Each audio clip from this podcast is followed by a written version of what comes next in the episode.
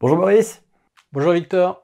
Alors aujourd'hui, on va aborder un autre régime à la mode. Aujourd'hui, on va parler du régime cétogène et plus particulièrement d'un régime depuis encore plus récemment à la mode, le régime carnivore. Alors c'est vrai qu'actuellement, on en parle assez peu en France, mais ça commence à faire pas mal de remous chez les anglo-saxons.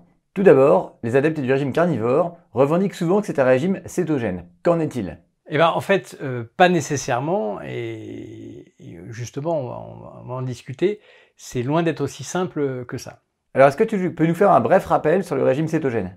Alors, Régime cétogène, euh, c'est un, un régime euh, qui a pour but de déclencher la cétogénèse, la cétogénèse qui est donc en fait une des façons d'utiliser les graisses. Pour faire simple, on a des graisses qu'on stocke par exemple autour du ventre, euh, dans les fesses ou pire dans les organes. Euh, et cette graisse, elle nous sert de réserve bien sûr, c'est notre forme de réserve. Pour les plantes, c'est plutôt euh, du sucre. Et on va utiliser ces graisses par différentes voies métaboliques.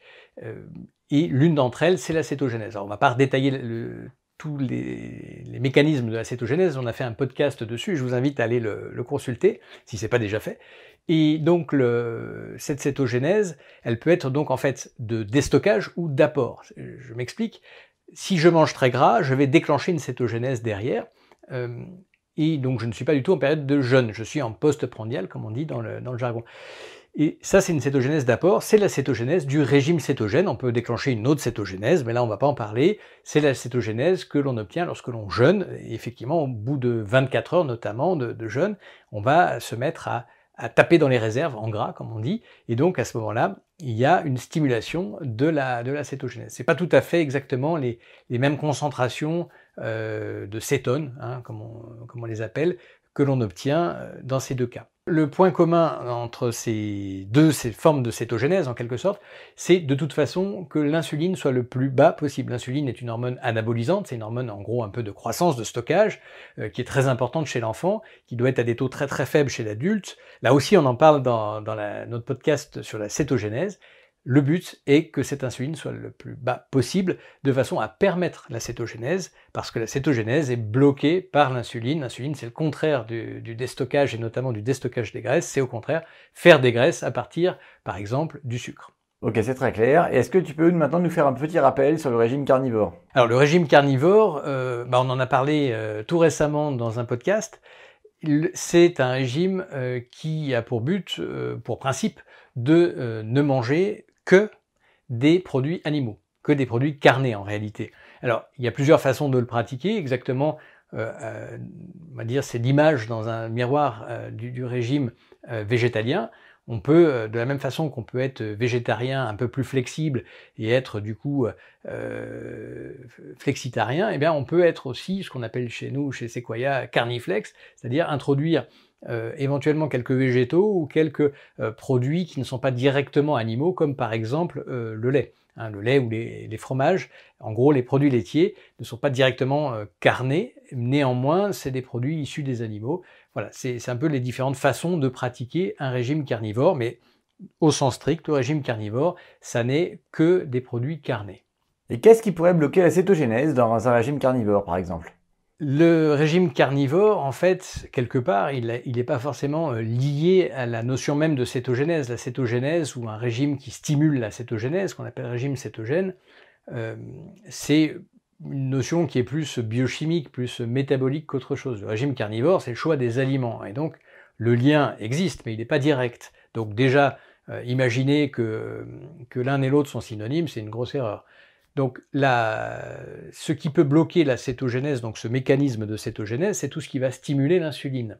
Et donc, euh, il existe dans le régime carnivore des aliments qui peuvent euh, être insulinogènes, comme on dit, c'est-à-dire augmenter au moins en partie les taux d'insuline de façon suffisante pour casser au moins en bonne partie la cétogénèse.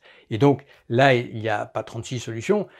En général, c'est surtout les sucres qui entraînent des, très forts taux euh, d'insuline. Alors, sucre, c'est-à-dire des glucides, hein, simples ou complexes, peu importe, hein, les, sucres lents, sucres quand même, comme on le dit d'ailleurs dans un de nos podcasts. Euh, là, le problème est réglé, puisque globalement, le glycogène, contrairement à ce qui a pu être pensé, il est extrêmement faible dans les, dans les viandes euh, et de toute façon est très vite dégradé pour le peu qu'il y a en lactate. Donc, ce problème est en fait évacué. Ce qui va rester, c'est les protéines. Et donc c'est vrai que tout ce qu'on mange a tendance à élever l'insuline, et les graisses ont tendance à élever très très légèrement, de façon infime, l'insuline, c'est exact, mais c'est très faible. Les protéines élèvent nettement plus l'insuline que les graisses. Alors bien sûr, ça reste très très faible par rapport au pouvoir euh, insulinogène des sucres, sucres rapides et sucres lents. Néanmoins, le pouvoir insulinogène des protéines existe, et il existe d'ailleurs tellement bien que si on prend que des protéines, par exemple euh, sous forme de protéines déshydratées que je vais réhydrater dans un shaker pour aller euh, faire du sport, par exemple, eh bien, euh, si on se pique le doigt pour regarder où en est la cétogénèse, eh bien, la est à l'arrêt, tout simplement. Donc, c'est très facile de vérifier ce que je suis en train d'expliquer, c'est que le pouvoir insulinogène des protéines n'étant pas nul, eh bien, on va pouvoir casser cétogénèse avec un régime pourtant carnivore. Donc dans la pratique, ça veut dire manger de la viande maigre, ça veut dire manger du roast beef, euh, ça veut dire ne pas manger assez de gras et manger beaucoup de protéines, ce qui fait qu'au total, j'aurai un apport de protéines très important, beaucoup plus qu'il ne devrait l'être. Donc ça, c'est la première chose. Et euh, ce pouvoir insulinogène des protéines, en fait, il est expliqué par le fait que certes les protéines vont dans les muscles jusqu'à un, un, certain stade, et au-delà, eh bien, les protéines sont transformées en sucre, notamment par le foie, et ça c'est souvent oublié de certains carnivores, c'est-à-dire qu'en fait derrière, il y a une néoglucogénèse qui est liée à une surcharge en protéines. Donc ça c'est la première raison, donc les protéines. La deuxième raison, c'est certains produits comme euh, les produits laitiers qui, pour des raisons différentes, euh, sont directement euh, insulinogènes pour certains d'entre eux. Alors nous ne réagissons pas tous de la même façon aux produits laitiers. Pour certains, ça va nous faire grossir rapidement, pour d'autres, pas du tout. Rappelons que les produits laitiers sont des produits, notamment le lait, hein, qui sont faits pour les enfants et qui ont euh, cette particularité euh, d'associer des protéines, des graisses et des sucres sous forme de lactose, ce qui n'est jamais le cas dans la nature, euh, en tout cas sur une alimentation traditionnelle d'Homo sapiens. Donc c'est une alimentation anabolique fait exprès pour les enfants, et c'est pas du tout euh, adapté évidemment pour, euh, pour l'homme adulte. Alors quels sont les comportements et facteurs associés qui pénalisent la cétogénèse? Oui, là on vient de, de, parler du quoi manger, c'est-à-dire manger suffisamment gras et suffisamment peu de, de, protéines. Ça ne veut pas dire ne pas en manger euh, du tout, hein, loin de là. Mais donc on a parlé du fait de manger surtout des choses grasses. Néanmoins, toujours dans le euh, quoi manger, il y a aussi le fait de choisir ce qu'on appelle du nose to tail, c'est-à-dire hein, littéralement du nez à la queue ou de la tête à la queue, c'est-à-dire tout manger de, l'animal. Et ça c'est important parce que ça apporte des minéraux et des vitamines qui sont assez rares euh, sinon, et euh, ça permet d'équilibrer largement d'ailleurs certains apports d'acides aminés. Comme par exemple la glycine, dont on a tendance à manquer par opposition à la méthionine, mais aussi ça permet du coup de limiter la réponse insulinogène euh, de ce que l'on est en train de manger. Hein. le bouillon d'os, par exemple, c'est quelque chose d'intéressant. Donc ça, c'est la première chose. Donc tout manger, ça, c'est un, un, point important. Et donc le fait de ne pas tout manger et de manger des viandes maigres, eh bien, c'est un facteur, euh, c'est un comportement qui euh, va avoir tendance à faire monter les taux d'insuline et à créer une insulinorésistance et de la graisse. Hein. Donc c'est aujourd'hui, on voit très bien hein, ce qu'on mange dans, les pièces préparées par les bouchers, globalement, c'est euh, des pièces euh, euh, maigres et c'est essentiellement du muscle. Hein. Voilà, donc c'est un comportement qui n'est pas, pas cohérent d'ailleurs d'un point de vue paléo-anthropologique. La deuxième chose, c'est ça concerne le quand manger.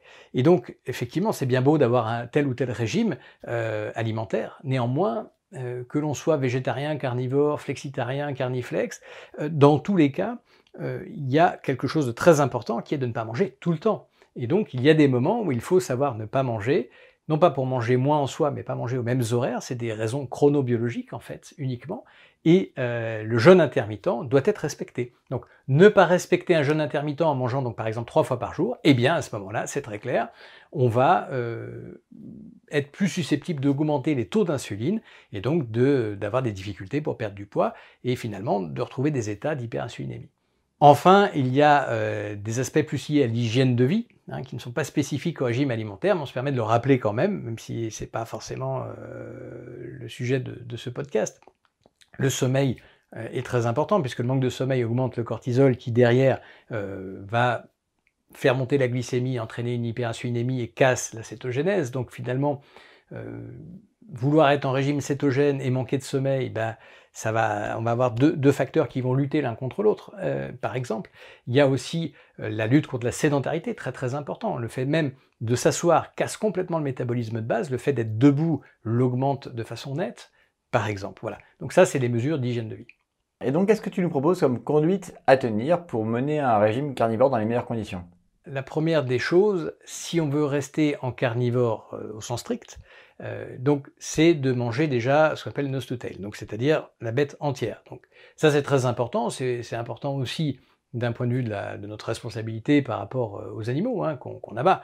Euh, donc il ne s'agit pas d'aller tout gâcher ou d'en faire de la nourriture pour, animaux comme ça. Non, on mange tout parce que tout est important. Donc ça c'est le premier point. Donc ça veut dire je recycle mes os avec du bouillon d'os, ça veut dire je mange le foie, ça veut dire je mange les rognons, je mange la graisse périrénale qui est excellente. Il y a euh, une, recette justement que je fais là-dessus, etc. Deuxième point, c'est aussi de manger suffisamment gras, parce que même les abats sont pas forcément gras. Le foie, par exemple, euh, un foie normal hein, d'une bête qui a, qui a pâturé, euh, ça n'est pas un foie gras, ça n'est pas un foie stéatosé. Donc c'est un foie qui est maigre. Et ce foie-là, il apporte beaucoup de protéines, énormément de, vitamines, euh, dont de la vitamine C d'ailleurs s'il n'est pas trop cuit, et des minéraux essentiels.